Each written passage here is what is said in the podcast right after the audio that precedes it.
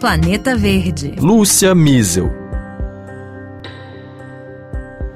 As imagens de rios icônicos e lagos da Amazônia quase desaparecendo, de botos cor-de-rosa mortos nas margens e de comunidades ribeirinhas angustiadas pelo desabastecimento, soam como mais um alerta sobre os riscos de colapso da maior floresta tropical do planeta. O quanto esse episódio está relacionado com o chamado ponto de não retorno do bioma amazônico, é sobre isso que a gente vai conversar no Planeta Verde de hoje. Já faz mais de 30 anos que cientistas brasileiros e estrangeiros alertam que o avanço do desmatamento e as mudanças climáticas afetariam a tal ponto a dinâmica da floresta que ela não conseguiria mais se regenerar e morreria. Isso mesmo, morreria. No lugar, uma vegetação empobrecida do tipo savana emergiria. E a morte em massa das árvores gigantescas ainda geraria uma verdadeira bomba de emissões de carbono na atmosfera, o que agravaria o aquecimento do planeta. O desmatamento acelerado tem levado menos vapor de água para a atmosfera. Do lado oeste da Amazônia, que é o mais preservado, a perda de precipitações na estação seca, que acontece agora, já chega a 20%. Já nas áreas mais suscetíveis, ao sul e ao nordeste, mais de 2 milhões de quilômetros quadrados do bioma estariam muito próximos do ponto de não retorno. O aumento das temperaturas só torna esse coquetel mais perigoso. E é por isso que o fenômeno El Ninho, que está em curso em todo o planeta, desempenha um papel importante no que acontece agora. É isso que nos explica Anne Alencar, especialista do IPAM, o Instituto de Pesquisa Ambiental da Amazônia, em degradação florestal. Normalmente ele causa uma seca mais severa na Amazônia. Então, quando ele acontece, pode esperar que vai ter uma seca um pouco mais pronunciada na região.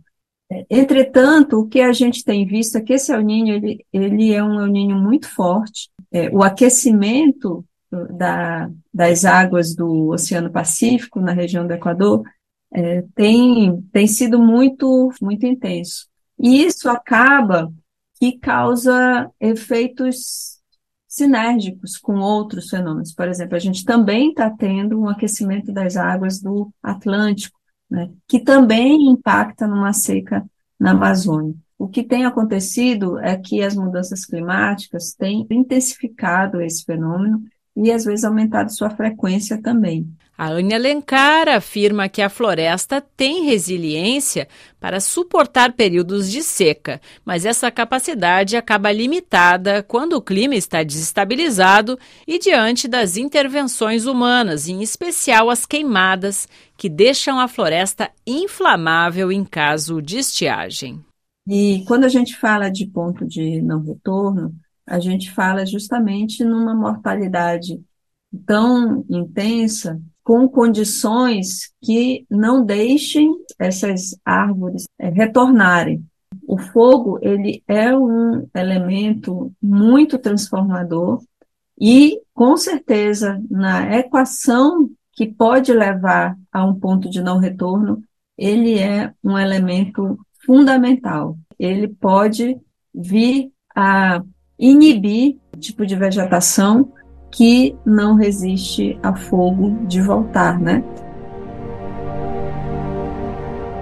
E quem vai conversar mais com a gente sobre esse assunto tão complexo é a Luciana Gatti, cientista de mudanças climáticas e coordenadora do Laboratório de Gases de Efeito Estufa do INPE, o Instituto Nacional de Pesquisas Espaciais. Ela é uma das maiores especialistas do Brasil sobre esse assunto, então seja muito bem-vinda aqui com a gente, Luciana. Oi, Lúcia, bom dia, bom dia a todos os ouvintes do Planeta Verde. É um grande prazer estar aqui. Muito obrigado pela oportunidade de compartilhar o que a gente está aprendendo sobre a Amazônia e as mudanças climáticas. Luciana, eu queria começar pela seguinte questão, né? Você que acompanha há tanto tempo esse assunto, né, a Amazônia, Como é que você tem vivido essas imagens dessa seca inédita, esses animais morrendo, esses rios lá embaixo, né? Esse cenário de um verdadeiro caos climático aí diante dos nossos olhos? Olha, Lúcia, é, é difícil de. Mesmo a gente sabendo que a gente ia chegar num, numa situação caótica, de colapso, do jeito que a gente está assistindo hoje, a gente nunca está preparado o suficiente.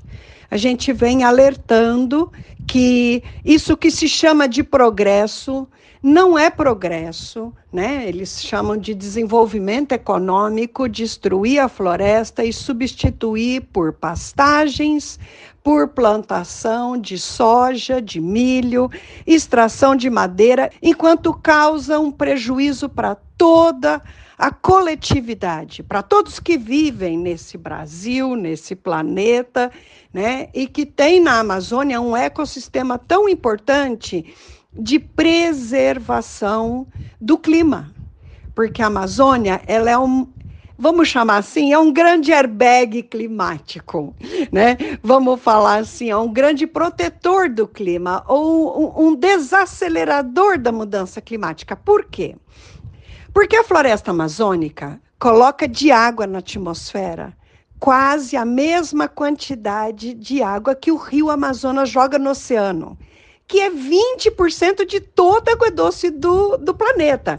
Então, imagina a Amazônia jogando essa bomba de vapor de água na atmosfera todo dia enorme. Faz diferença não só para a Amazônia, não só para o Brasil, para a América do Sul, mas como para todo o planeta no ciclo da água. E as árvores, elas representam quase que 50% da quantidade de água que é, recicla né, na Amazônia, que vai, a gente chama de rios voadores, que vai levar chuva para todo o resto da América do Sul. Então, desmatando, e nós já temos em média 20% desmatado, mas ali no leste da Amazônia, que é o início da Amazônia, onde chegam as massas de ar do oceano trazendo umidade, em média, está 30% desmatada. O nordeste da Amazônia está 40% desmatado. Então, muito menos água está indo para a atmosfera. E por isso que no lado oeste, mais preservado, já se vê uma perda de 20% de chuva na estação seca, que é agora, quando nós estamos. Bom, esse é o cenário geral e nós estamos vendo nos últimos 40 anos essa perda de chuva e aumento de temperatura piorar, piorar, piorar. E quanto mais desmatado, mais se perde chuva e aumenta a temperatura a cada ano. Bom, então esse é o cenário geral. Agora vamos pensar o que está acontecendo neste momento. Neste momento, nós temos uma piora muito intensa desse cenário que, que já ocorre a todo ano, porque nós estamos tendo um El Ninho muito extremo, muito atípico, e justamente, então, o quanto o fenômeno climático El Ninho pode ser responsabilizado pelo que está acontecendo agora na Amazônia, Luciana? Se você pega os índices de temperatura do oceano, de todos os oceanos, né? E eu vou dar um link, é, e a Lúcia pode trazer essa imagem, né? Não sei se é possível aqui na rádio compartilhar de alguma maneira chama Climate Reanalysis, dá para você ver que as temperaturas no oceano que nós estamos enfrentando nunca foram medidas. Nunca. Essa humanidade, com essa capacidade de medir, nunca mediu temperaturas tão altas na superfície do oceano. Nós vemos esse El Ninho com 4, 5 graus acima do que já foi esse El Ninho, e o impacto do El Ninho na Amazônia é terrível. E a gente ainda tem somado a ele que não é só o Pacífico que está quente, é o Oceano Atlântico também. Nós temos uma anomalia de temperatura no Oceano Atlântico que também atua sobre a Amazônia. Então, nós temos dois processos extremos atuando sobre a Amazônia em um cenário de extremo desmatamento nos últimos cinco, seis anos. Não começou no governo Bolsonaro, começou lá no governo Temer, né, essa escalada de desmatamento que acelerou de uma maneira insana durante o governo Bolsonaro, onde a gente viveu um tempo de Amazônia sem lei, com esse desmatamento rápido. Em, em, grande escalada, a gente tem uma mudança da condição climática muito intensa, somada aos dois eventos extremos que estão acontecendo. Então, a floresta que normalmente atua como um, um freio nessa mudança climática para a gente, ela está depauperada. Nós temos 60% da floresta afetada pelas ações humanas, que é um suicídio. É uma ação contra nós mesmos, é um símbolo da falta de conhecimento do que a floresta representa. E eu, eu escutei uma vez de um fazendeiro uma frase que me fez entender esse setor. Ele disse o seguinte: que floresta é desperdício de terra. E é assim que eles pensam. Eles chegam numa floresta, destroem tudo, matam tudo e plantam aquele, aquela mono, monocultura de soja e sentem orgulho disso, porque para eles aquela é a obra humana e a obra, a obra da natureza é sem valor, é desperdício. Luciane, a gente pode dizer que esse El Ninho, tão forte como esse que a gente está tendo neste ano, também está relacionado com o aquecimento do planeta?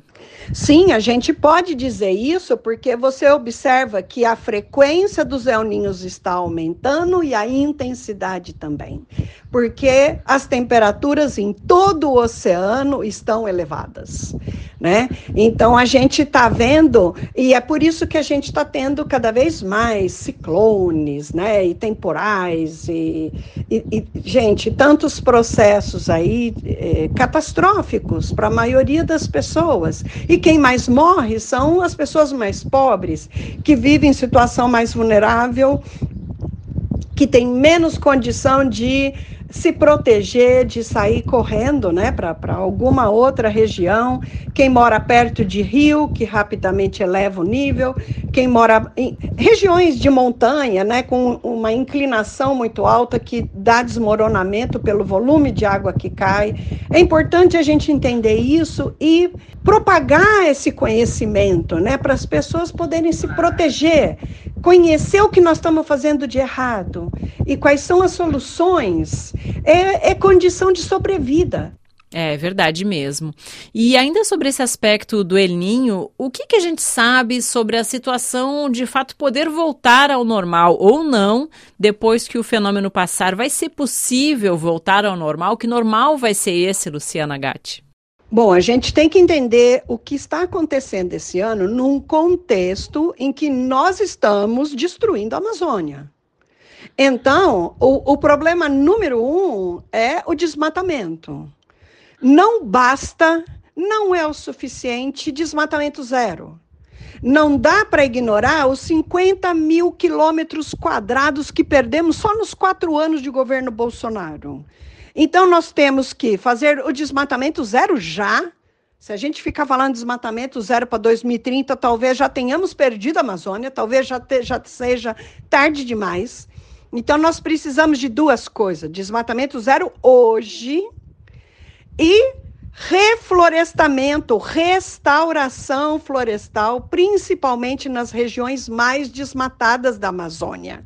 A prioridade número um tem que ser a região mais desmatada, a prioridade número dois tem que ser a região em número dois mais desmatada e assim por diante, porque é nessas regiões que nós estamos indo próximo ao ponto de não retorno.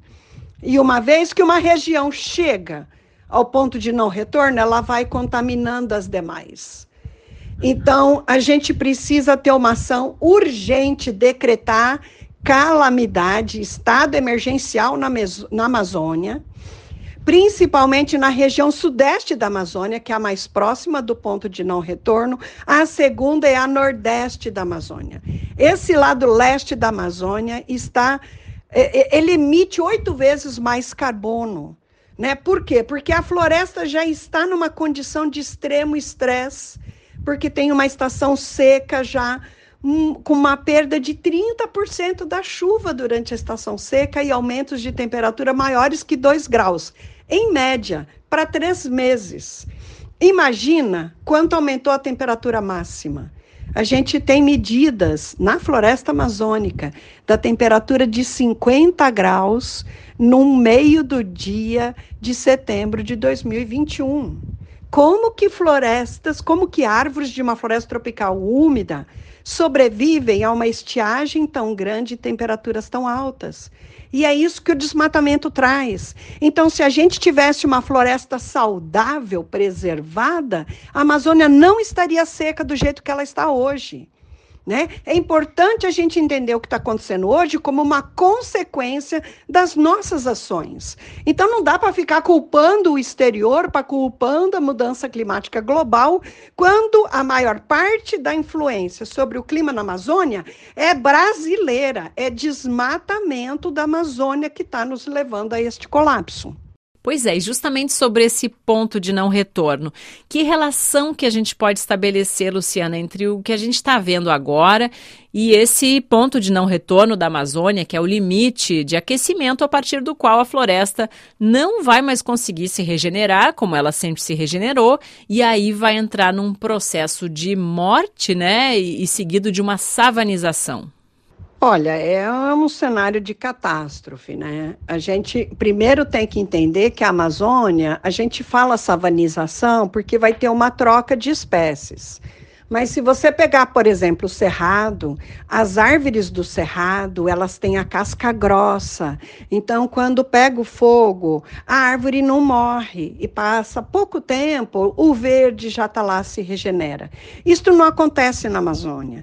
Né? Na Amazônia, as árvores, elas não têm, é, é, é elas não são próprias né, desse ambiente e o pessoal está atacando fogo. Então, a, as árvores que têm uma densidade de carbono enorme, são árvores enormes, centenárias, elas estão morrendo. E o que nasce no lugar é uma árvorezinha que tem um caule quase oco, alcança só uns 10 metros de altura, não tem nem galho, são folhas grandes. A densidade de carbono que elas representam é minúscula. Então, assim, visto de cima, você olha lá do avião, tá tudo verde lá embaixo. Parece Parece que ela continua bem, mas não, ela já não é mais a mesma floresta. É isso que nós digo, dizemos que 40% já está degradado, porque já foi atingido pelo homem, já está tendo troca de espécies, são espécies que têm muito menos densidade de carbono, né, fixada ali. Então, elas têm menos evapotranspiração, né, jogam menos vapor de água, tem menos carbono estocado ali, e não é a Amazônia que nos ajudava do jeito que ajudava.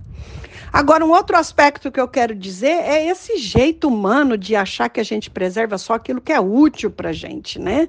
E, e, nós temos que falar do direito à vida. Nós não somos a única espécie aqui.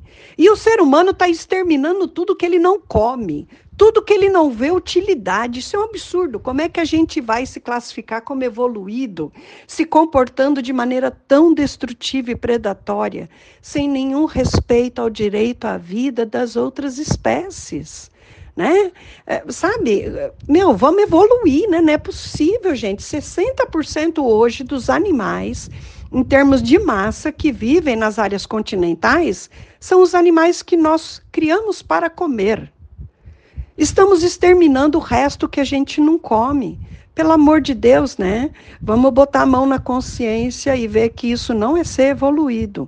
Isso não é ser civilizado, né? Isso, isso é uma loucura, né? É, um, é, é um é, é, é muito predatório e destrutivo. É, é uma loucura mesmo, não tem outra palavra, é predatório. Muito obrigada, Luciana Gatti, por todas essas explicações. Você que é cientista do INPE, foi muito bom tê-la conosco para esclarecer sobre esses assuntos que são tão difíceis né, para o grande público e também mostrar para as pessoas o quanto todos nós também temos relação com tudo isso. Obrigada. Olha, eu que agradeço a oportunidade, porque a gente não pode perder a esperança, né? A gente é importante a gente propagar o que a gente está entendendo que está sendo feito de errado, para a gente poder corrigir e fazer o certo, né? E fazer a nossa parte. Então, assim, temos que fazer uma campanha enorme de plantação de árvores né? É uma maneira de você resfriar a temperatura perto da superfície. Então você não só vai estar tá baixando a temperatura, atraindo menos evento extremo para onde você mora, como ainda você vai estar tá fixando carbono, removendo carbono na atmosfera que é o principal gás de efeito estufa, né, do CO2. Então, assim, nós temos que entender o que a gente está fazendo de errado para corrigir. Podemos reduzir o tanto de carne que a gente come, né? Podemos ser menos consumistas e gerar menos lixo e reciclar o lixo orgânico, né, para não ir lá no lixão e formar metano. Você faz a sua hortinha aí na tua casa, tem lá sua composteira e, e sabe? E se você tem essa consciência, você também vai eleger governantes mais apropriados com o que se coloca hoje no momento como desafio para a humanidade. Hoje nós temos o governo maior federal mais apropriado, mas nós temos um Congresso tremendamente retrógrado, né, que não vai atrás daquilo que, que já se tem na ciência, muito pelo contrário, convida negacionistas que se auto-intitulam cientistas, mas são propagadores de fake fake news a respeito do que a gente está vivendo hoje, né? E o pessoal está lá defendendo interesse econômico, né? Então, assim, a gente tem que entender o que a gente está fazendo de errado para ir fazer o certo, né? Então, eu sempre encaro cada oportunidade dessa como uma esperança da gente construir um mundo melhor, né? Da, a gente, a gente não tem outra alternativa, a gente tem que tentar corrigir, né? Senão é o colapso que está lá no futuro muitas pessoas já estão morrendo por conta disso, né? Então, assim, é, é, é, até uma questão moral da gente, da gente entender que nós temos que parar de fazer o errado, né? E, e temos que entender o que, que é o certo e nos planejar e fazer essa transição, né? Para que a gente tenha uma maneira mais evoluída e menos predatória nesse planeta. Muito obrigada.